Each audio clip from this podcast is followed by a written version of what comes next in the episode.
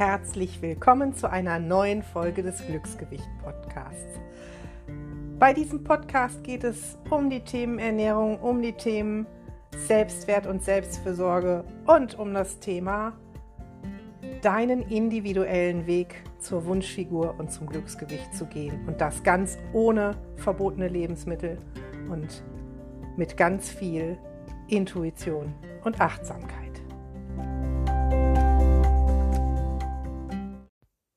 Heute möchte ich dich mal mitnehmen in meine Gedanken zum Thema Essen. Ja, Weihnachten steht vor der Tür, auch wenn es dieses Jahr vielleicht ein bisschen anders wird.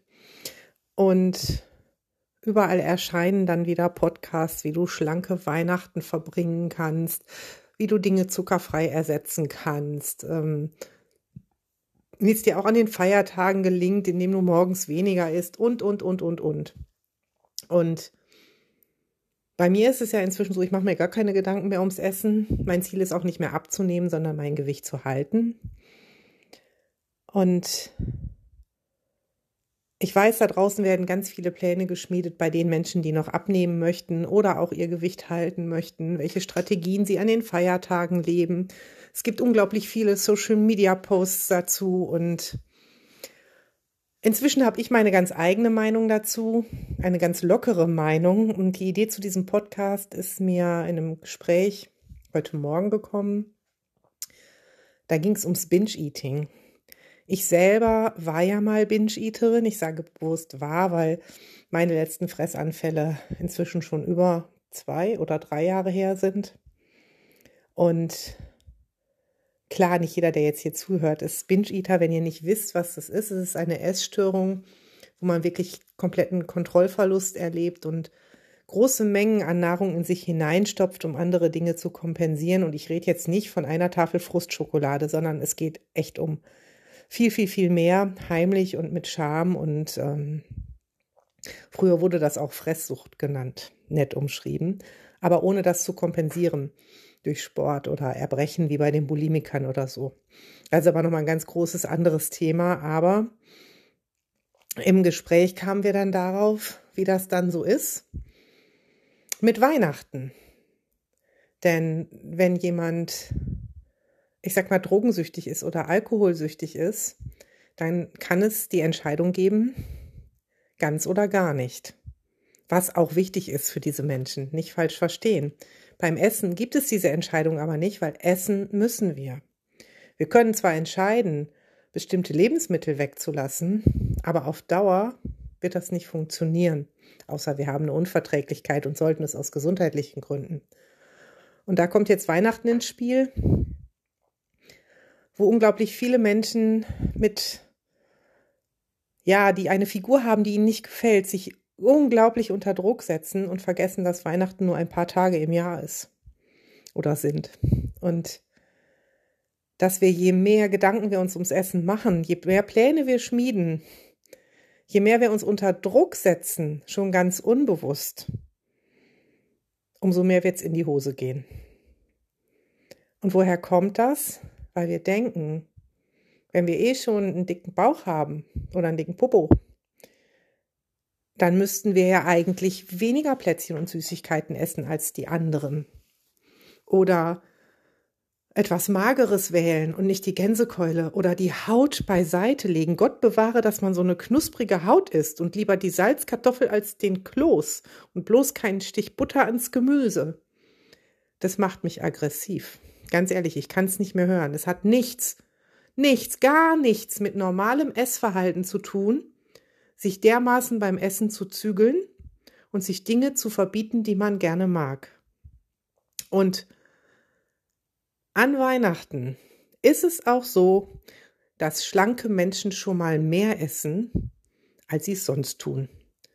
Und es ist auch so, dass schlanke Menschen da schon mal mehr essen, als ihnen gut tut, weil die Weihnachtsplätzchen halt ebenso lecker sind und es den Stollen und die Marzipankugeln nur zu Weihnachten gibt.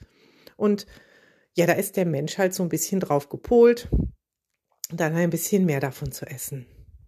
Hey, und was ist schlimm, wenn sogenannte übergewichtige Menschen das auch tun? Was ist schlimm daran, wenn sie in der Öffentlichkeit mal nach dem Abendessen und der Herrencreme noch Plätzchen und Schokolade essen. Es ist so frevelhaft, nur weil man nicht Kleidergröße 36, 38 trägt, denn da wird niemand dumm angeguckt. Und da haben wir auch selber nicht das Gefühl, dass wir verurteilt würden oder dass dieser Mensch verurteilt würde, weil er ja schlank ist und wir selber verurteilen uns schon dafür. Denn wenn das nicht so wäre, wenn wir nicht so unglaubliche Angst davor hätten, beim Essen so aufzufallen und dass wir an diesen zwei oder drei Tagen 27 Kilo auf einen Schlag zunehmen würden, dann würden wir nicht so viele Pläne schmieden, sondern einfach mal das Fest genießen mit dem leckeren Essen, was es da gibt, mit der knusprigen Haut und mit den Butterbröseln auf den Klößen und mit all dem, was wir mögen.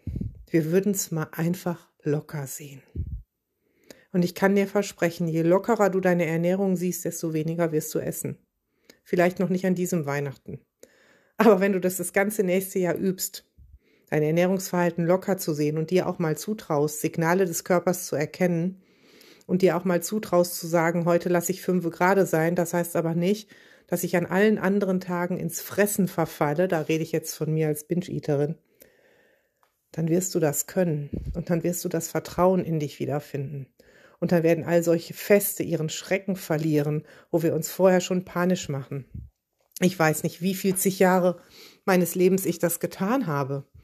Und wie oft meine Mutter und ich, wo wir ja ständig auf Diät waren, für uns einen Magerquark mit roter Grütze gemacht haben, während die anderen Herrencreme gegessen haben. Ehrlich, wie bekloppt ist denn das? Ich lasse jetzt einfach mal meine Gedanken hier raus. Und wenn du jetzt schreist, ja, ja, ja, ja, aber es wird alles torpedieren, das tut es nicht. Ich sag nochmal, auch schlanke Menschen essen mal mehr, als ihr Körper braucht und als es ihnen gut tut. Die Kunst, die die haben, ist, und das ist gar keine Kunst, die machen einfach danach normal weiter. Und ich möchte mit diesem Podcast ein bisschen rütteln, dass du einfach mal dir zutraust, normal zu essen. Ich mag dieses Wort normal gar nicht gerne, aber es drückt so vieles aus. Einfach nur mal zu essen. Aus Spaß und um dem Körper Nährstoffe zu geben. Und nicht aus Verboten heraus, aus Ersatz heraus, weil ne, statt der Sahne da so ein gepanschtes Chemieprodukt zu nehmen, einfach mal essen, einfach mal locker lassen.